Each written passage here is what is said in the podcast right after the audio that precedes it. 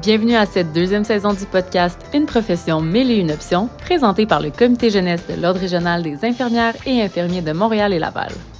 En bref, on vous a préparé une série de discussions variées pour vous faire découvrir la diversité de notre profession, en apprendre plus sur le leadership infirmier, pour vous faire rêver à toutes les possibilités qui s'offrent à vous, pour vous inspirer parce que nous, on a été inspirés. Au cours de cette saison, vous pourrez entendre des infirmières d'autant de milieux différents avec un bagage et des expériences incroyables. Accompagné de mes collègues du comité jeunesse Joël Elias, Pamela Pépin, Camille Martin et Jérémy Goutier, restez avec moi, Gabriel Gascon, qui serait votre hôte pour les minutes à venir. Bonne écoute! Bonjour et bienvenue au podcast Une profession, mille et une options. Moi, c'est Gabriel et aujourd'hui, je suis accompagnée de ma collègue Camille, qui est également membre du comité jeunesse. Ça va bien? Oui, ça va bien, toi? Oui, merci. Notre invitée aujourd'hui s'appelle Elisabeth Lockery. Elle est coordonnatrice des activités cliniques en soins infirmiers à l'hôpital général juif de Montréal. Donc, euh, bonjour Elisabeth, ça va bien? Bonjour, oui, ça va bien. Et vous? Oui, merci énormément de prendre le temps aujourd'hui d'être avec nous et de nous parler un peu plus euh, de ton rôle. Donc, sans plus tarder, première question. C'est quoi être coordonnatrice des activités cliniques? Euh, c'est quoi une journée typique, en fait, dans ton travail? Donc, euh, premièrement, j'aimerais juste euh, expliquer que le rôle de coordinatrice des activités cliniques, euh, ça varie d'un hôpital à un autre, d'un CIUS à un autre et d'un centre à un autre. Donc, des cordeaux, on en retrouve dans les CHSLD, dans les hôpitaux. Puis vraiment, le rôle varie. moi, je travaille à l'hôpital général juif. notre rôle consiste vraiment à assurer euh, la fluidité de l'hôpital euh, durant euh, les heures atypiques, donc le soir, la nuit, les fins de semaine. Moi, je travaille majoritairement le soir et le jour, les fins de semaine. bon, s'assurer d'une bonne, d'une bonne fluidité, c'est, en d'autres mots, s'assurer que l'urgence demeure toujours ouverte, que les soins intensifs demeurent ouverts, ainsi que les soins intensifs co, co, ICU. Je travaille en anglais. Alors, le soin intensif coronarien en français. Euh, euh, puis, ça, c'est une partie du rôle, mais les coordinatrices d'activités cliniques, on couvre euh, les infirmières-chefs et les conseillers en soins aussi dans les heures atypiques. dans le fond, moi, je couvre 17 étages, donc je couvre 17 infirmières-chefs parce qu'on est amené à gérer tout ce qui est conflit entre employés, conflit avec des familles, puis, pas juste avec les infirmières, là, ça, ça dépasse même euh, les infirmières, ça peut être des conflits entre médecins, euh, mm-hmm. des, conflits de, d'admission, est-ce que c'est médecine ou euh, cardio qui accepte ce patient-là? Puis moi, je veux que mon urgence, elle roule. Donc, il faut que quelqu'un accepte le patient pour que je puisse le transférer. Puis, quand je dis qu'on couvre les concerts en soins, c'est que je, suis un soutien clinique, là, les interventions moins courantes. Je vais être là pour soutenir les infirmières.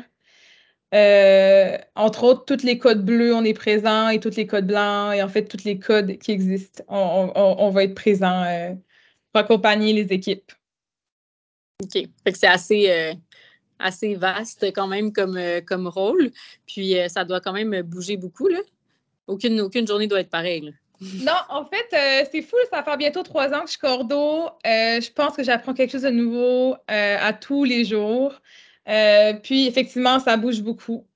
Euh, tu as des journées qui sont plus calmes, évidemment, mais euh, tu sais jamais à quoi t'attendre. Si je vais avoir un code silver, une personne armée, ou si je vais avoir trois codes bleus en une journée, ou si mon, mes soins intensifs vont fermer, je ne le sais pas, mais c'est des choses qui arrivent.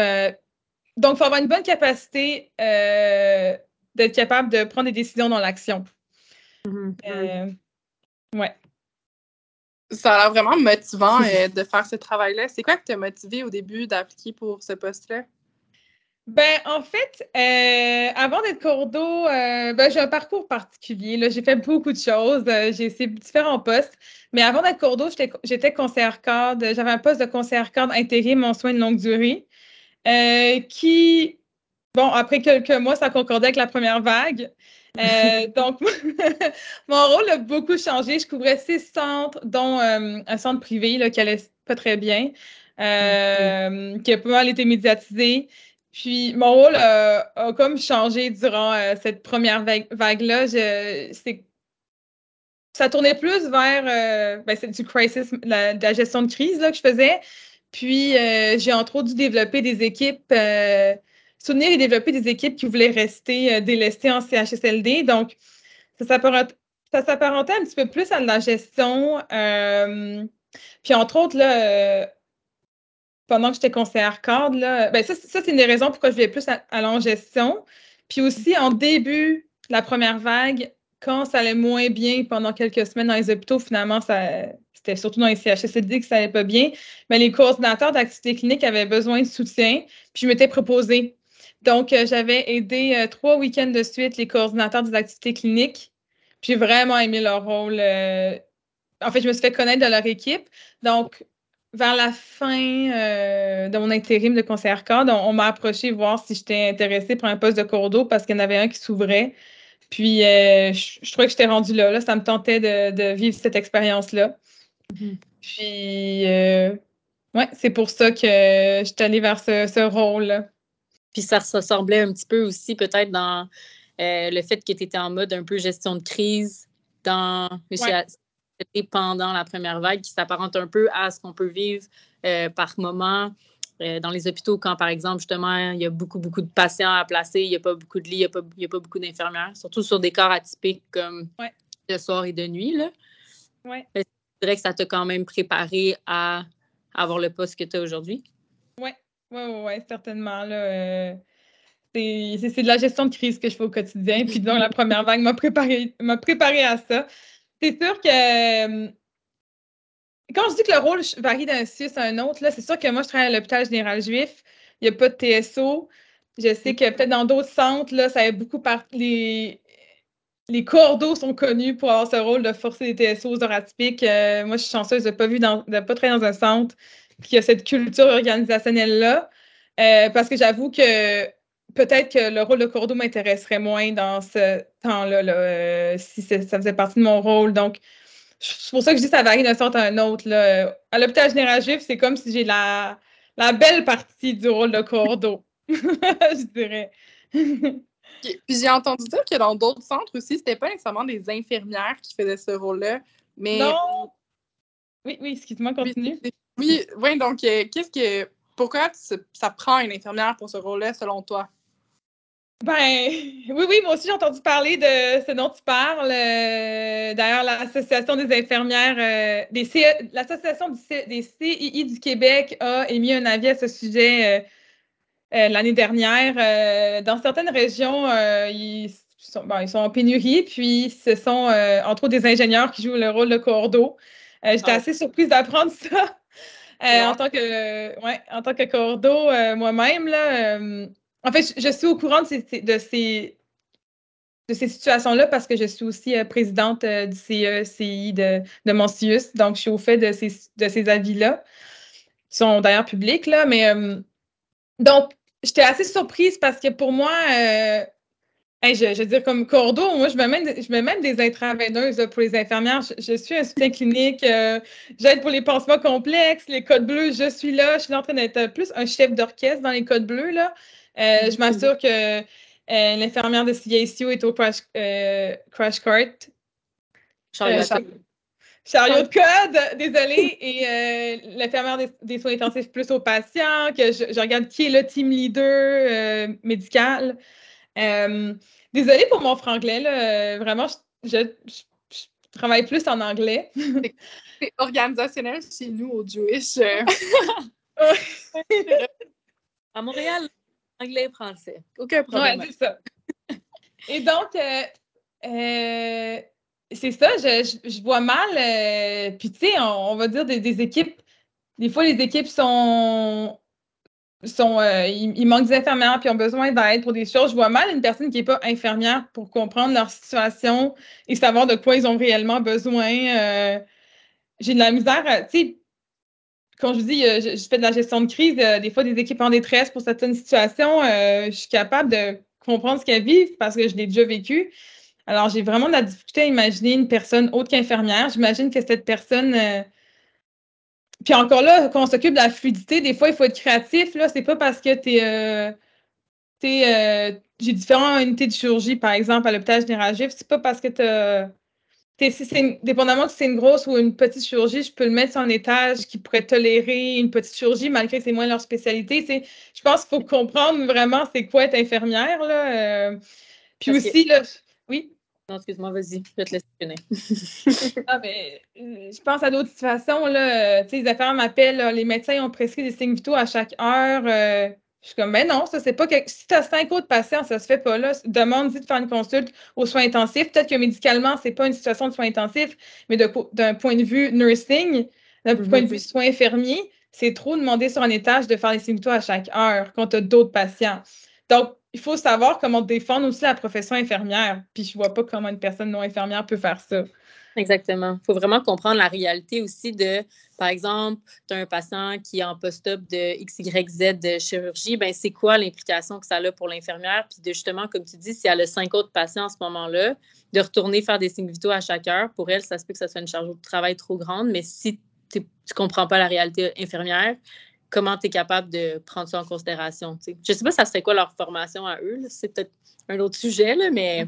Ouais. puis les exemples que tu viens de donner sont vraiment des exemples de, leadership euh, infirmier. C'est textbook euh, ça, je trouve. Puis, est-ce que tu trouves que euh, d'avoir justement eu un parcours qui était diversifié, ça t'a aidé à faire ton travail aujourd'hui? certainement. En fait, avant d'être conseillère cadre, où est-ce que je jouais plus un rôle, déjà c'était un rôle transversal que j'exerçais, là, assez, il y a une complexité de plus, là. Mais avant d'être conseillère cadre, j'étais, je m'occupais du programme ministériel de l'approche adaptée aux personnes âgées. Mm-hmm. Donc, ça, j'ai implanté le programme à travers l'hôpital général juif. Donc, c'est drôle, quand j'ai commencé comme coordinatrice de l'activité clinique, le monde me reconnaissait de quelque part, mais il ne se rappelait plus de où. Puis là, je leur ai rappelé que j'étais euh, l'infirmière de la carte CAM là, pour évaluer le délirium. Donc, ça, c'est une expérience qui m'a permis de connaître l'hôpital au complet et qui m'a servi comme cordeau. Puis je dirais, honnêtement, euh, honnêtement, une bonne base Puis avant d'exercer ce rôle-là de la APA, en chirurgie, j'étais à. Il n'y avait pas le titre d'assistante infirmière-chef quand j'ai débuté, mais j'étais, euh, on appelait ça infirmière en charge de l'unité. Je pense que c'est vraiment essentiel d'avoir exercé ce rôle avant d'être cordeau. Euh, parce qu'il faut que tu sois habitué, c'est une personne, une personne ressource, une personne référence, puis il faut que tu sois confortable avec ça, parce que tu te fais appeler pour tout. Euh, je veux dire, tous les jours, je reçois des appels, genre le médecin a prescrit ça. Ben, en fait, ben, on dit que non, je me répète pas. Euh, le médecin a prescrit euh, du NS 3% Est-ce que je peux donner ça sur l'étage? Il faut que tu connaisses euh, tes ressources. Il faut, que tu, faut, faut que tu sois à l'aise d'être une personne référence qui dit le dernier mot. Mm-hmm. C'est comme l'exemple du médecin qui a prescrit des signes vitaux aux heures. J'étais comme non, non, non. Demandez soit de réduire les, les, la, la, la, la, la fréquence, exactement, ou de consulter soins intensifs, ça se fait pas sur un étage. Tu n'auras pas le temps de, d'exercer des soins de qualité avec tous tes patients. Là. Fait que. Ouais, je, trouve que mon, mon, euh, expérience comme assistante euh, a été vraiment utile euh, à mon rôle de cours, dans mon, pour mon rôle pour exercer mon, exercer mon rôle actuel. Mm-hmm. Puis est-ce qu'il y a d'autres prérequis nécessaires, mettons, académiques, ou quelqu'un qui aurait un parcours un peu justement, là, elle a fait plein d'unités différentes, elle a été assistante et tout ça, puis elle voudrait postuler sur un, un, euh, poste de cordeau avec un bac, par exemple. Est-ce que c'est possible? Oui, oui. Euh, faut il faut minimalement un bac. Euh, puis justement, mes collègues, je, probablement plus, ben, je suis la plus junior de mes collègues. puis justement, j'ai des collègues qui ont un bac et qui, qui ont des parcours, euh, ils, ont, ils, sont, ils ont travaillé à l'urgence, travaillé aux soins intensifs, travaillé sur les étages. En fait, je dirais, j'ai oublié de le mentionner, la majorité des cordeaux ont toujours passé par l'urgence. Je suis une des seules qui n'est pas passée par l'urgence. Euh, donc, c'était peut-être un défi de plus pour moi. Parce que mm-hmm. l'urgence, c'est grand, puis euh, tu as Recess, plein, en tout cas au Jewish, on a plusieurs pods, puis c'est une, une, grosse unité. Donc, ça, c'est une, c'est peut-être la partie qui était plus difficile pour moi au niveau adaptation. Mais euh, honnêtement, euh, je pense que je, je, considère que je suis bonne dans mon rôle, puis que finalement tout s'apprend. Puis, sais, comme Cordo, tu collabores beaucoup avec les assistantes de ces étages-là. Donc, au final, euh, n'es pas tout seul à gérer l'urgence, les assistantes, euh, tu as aussi des assistantes aux soins intensifs qui sont très expertes dans ce qu'elles font. Là. Euh.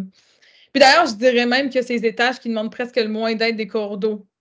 Elles sont plus autonomes dans leur gestion de lit. Mm-hmm. Donc voilà. Tantôt, tu parlais d'assurer la fluidité, euh, mettons le passage entre l'urgence, les soins intensifs, faut pas qu'on ferme les soins intensifs. Mais pour quelqu'un qui n'a pas vraiment vécu ça, comme c'est quoi exactement? Qu'est-ce que tu fais référence?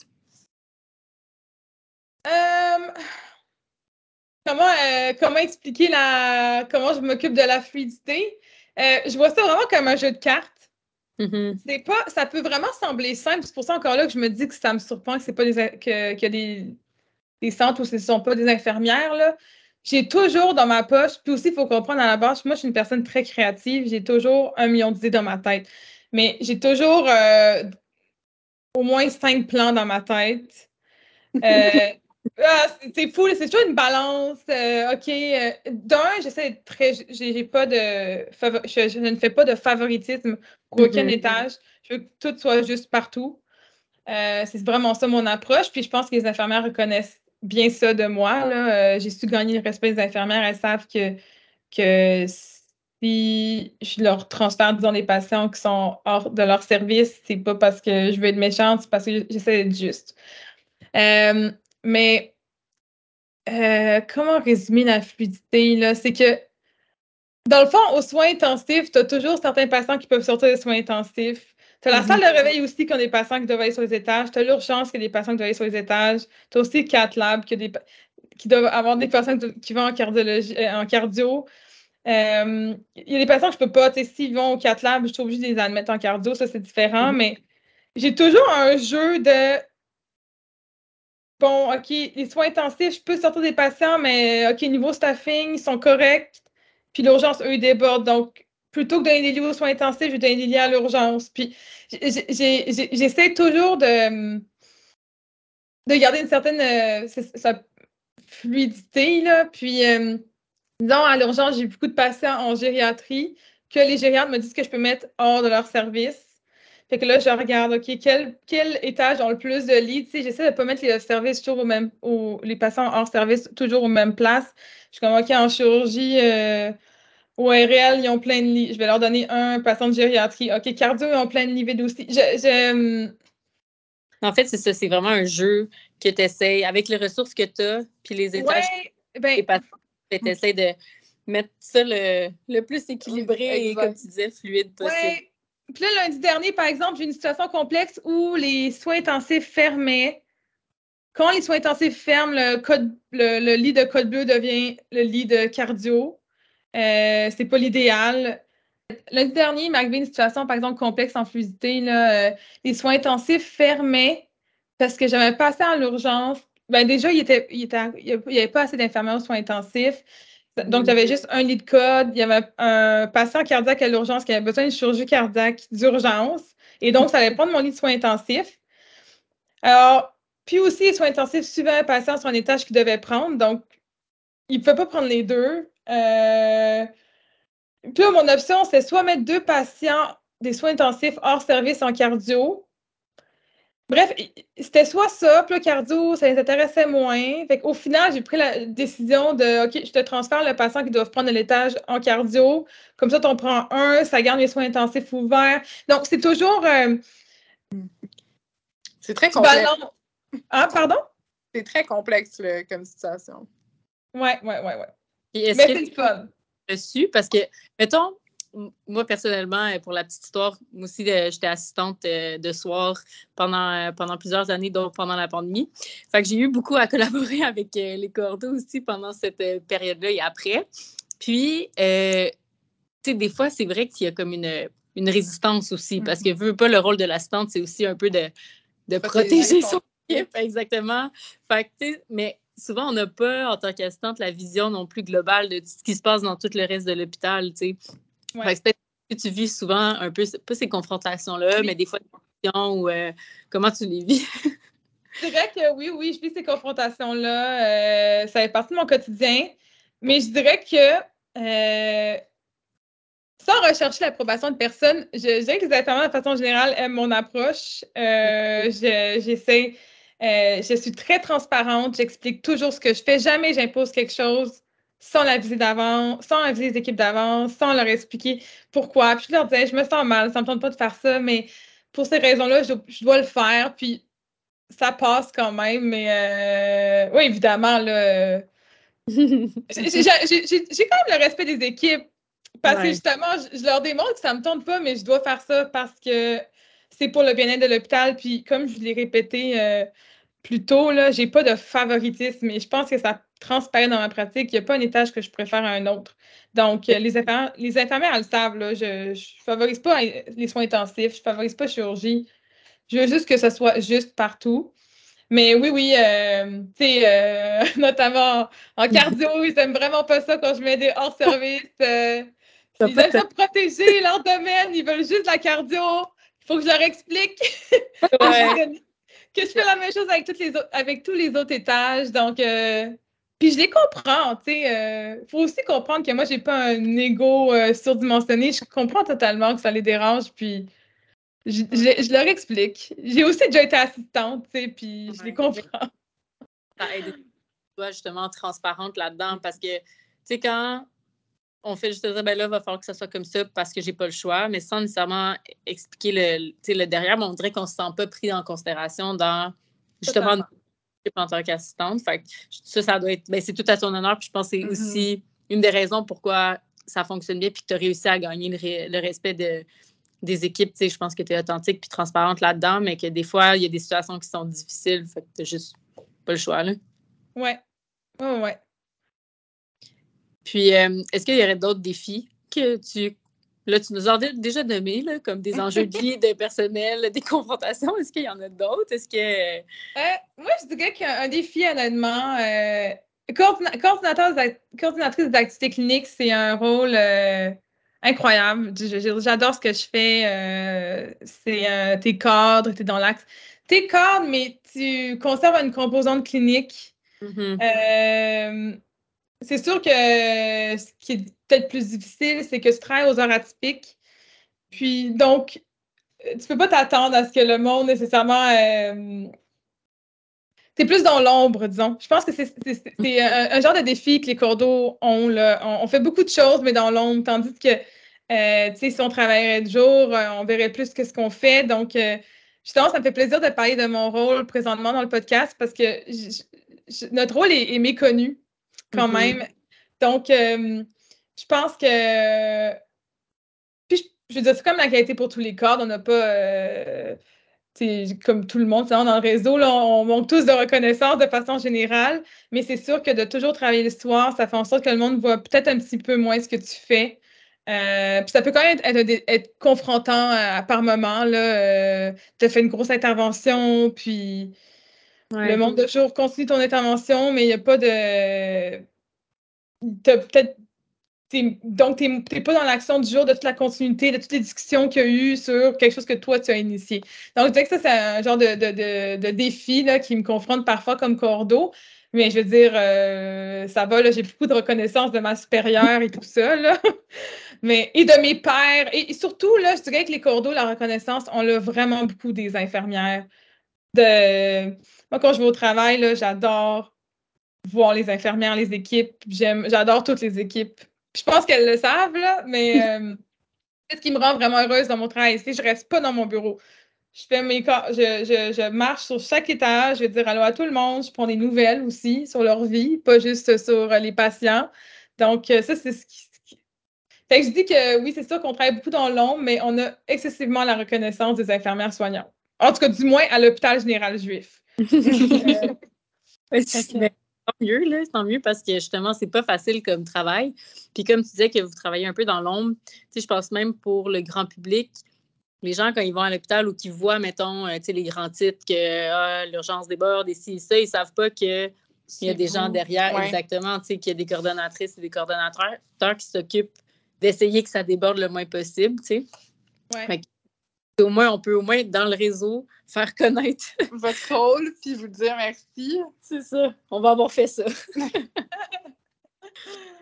puis, euh, ce que je pourrais rajouter comme défi, c'est ça. Euh, comme je dis, on travaille beaucoup dans l'ombre. Euh, puis, euh, tu sais, les cours d'eau, on, est la continuité de la DSI, le soir et, et journée atypique, là. Puis, justement, des fois, c'est difficile parce qu'on n'est pas impliqué tant que ça non plus dans les grosses décisions. c'est sûr que pour ma part, moi, j'ai mis des opportunités de mon côté. Là, je suis cordeau à temps partiel et l'autre temps partiel, je fais des projets. Mais ça a été à ma demande. Euh, c'est sûr qu'en étant présidente du CSI, je suis aussi au courant de beaucoup de choses qui se passent. Mais sinon, euh, tu es un peu à l'écart. Là, mais euh, puis, bref, c'est pas. je veux dire, ça, ça fait partie du rôle, là, mais c'est quand même un des défis selon moi. Mais ça demeure que c'est vraiment un, beau rôle. Là, j'aime beaucoup ce que je fais. Là. Puis, qu'est-ce que tu dirais à quelqu'un qui voudrait se lancer euh, dans cette branche-là? Euh, ben, je dirais de le faire. Ah, honnêtement, selon moi, toutes les infirmières-chefs, de, toutes les gens qui veulent être infirmières-chefs devraient passer par un rôle de coordinateur, simplement pour comprendre, pour simplement être capable de voir l'hôpital comme un tout. Là. Euh, tu sais, souvent, on défend sa paroisse, mais, mais je trouve que c'est vraiment une bonne école de leadership, euh, être cordeau. Euh, ça m'a permis de. Moi, j'ai commencé en chirurgie oncologique, mais d'être cordeau, ça m'a permis de découvrir plein d'autres spécialités euh, cardio, médecine, neuro, euh, l'urgence et soins intensifs. Ça donne vraiment une belle vue d'ensemble de tous les étages. Je dirais, une personne qui aimerait se diriger vers un rôle de cordeau, ce serait vraiment, ben, probablement de, de, bien se connaître. Là. Il faut aimer ça. La gestion de crise il faut être une personne qui pense rapidement dans l'action. Euh, mhm. donc, si, les gens, pas que je suis pas perfectionniste, là, mais euh, si les gens qui sont peut-être trop euh, cartésiens ou linéaires, là, ça peut être vraiment, ça peut être vraiment intimidant comme rôle. Puis même à ça, moi, ça m'a pris au moins six mois, un an à me sentir confortable comme cours d'eau parce que tous les jours, tu es confronté par des nouvelles situations. puis de bon, quelqu'un qui aimerait ça être cordeau, ben, c'est ça, je dirais de, de, foncer puis de voir. Puis on a quand même une orientation de six semaines, en tout cas, du moins à l'hôpital général juif. Donc, tu as le temps de voir si tu aimes ça ou pas. Puis, ben non, justement, je dis au monde qui aimerait ça être cordeau de, de, de, contacter un de leurs cordeaux et leur demander s'ils peuvent pas euh, passer une soirée avec eux, voir. Ouais. Euh, parce que c'est ça, ils vont voir. Il faut savoir, c'est une, une job stressante. Mais tu apprends tellement, là, niveau clinique, niveau gestion. Euh, c'est vraiment une belle. Euh, un beau rôle là, euh, au sein d'une organisation, je trouve. Je trouve que c'est vraiment, c'est vraiment inspirant, puis c'est vraiment motivant parce que tu as tout le temps quelque chose de nouveau. Puis justement, comme tu dis, c'est que tu as un rôle, tu as une vue globale sur qu'est-ce qui se passe dans l'hôpital, puis tu as une action concrète aussi mm-hmm. à ce que les choses se se passe bien. Puis à la fin, c'est la qualité de soins aussi aux patients. Puis c'est que les patients reçoivent les soins qu'ils ont besoin dans l'hôpital qui, des fois, roule un peu de croche, ben, tu essaies de le faire rouler le, mieux que tu peux. C'est vraiment, en effet, un beau rôle qui gagne à être connu, je crois. Puis euh, j'espère qu'on va avoir euh, un peu inspiré des gens qui se posaient peut-être des questions qui sont dit, ben, mon Dieu, ça, c'est exactement moi. Je me vois là-dedans pour avoir des questions. Euh, si jamais ceux qui nous écoutent ont d'autres questions ou voudraient être euh, mis en contact avec euh, toi, Ellie, ben, ils peuvent nous écrire soit sur notre page Facebook ou Instagram du comité jeunesse, puis on va, on va vous mettre en contact si vous avez d'autres questions ou si vous voulez justement en apprendre plus. Ben, ça me ferait grandement plaisir. J'ai envie de mettre plus de lumière sur ce rôle-là. Donc, si vous avez des questions, n'hésitez pas. Ma porte est toujours ouverte. Je suis très accessible comme personne. Donc, vraiment, ça me ferait plaisir. Mais merci beaucoup d'avoir pris le temps. Merci, merci à vous. Envie de pousser tes connaissances plus loin? De participer à des activités de formation continue accréditées et abordables? Tu as des projets novateurs plein la tête? Tu rêves de les partager à des congrès de toutes sortes d'envergure? Eh bien, le Comité développement, rayonnement et soutien de l'ORIML est là pour t'accompagner dans tes besoins de formation et tes besoins financiers. Rendez-vous sur le site de l'ORIML pour en apprendre davantage.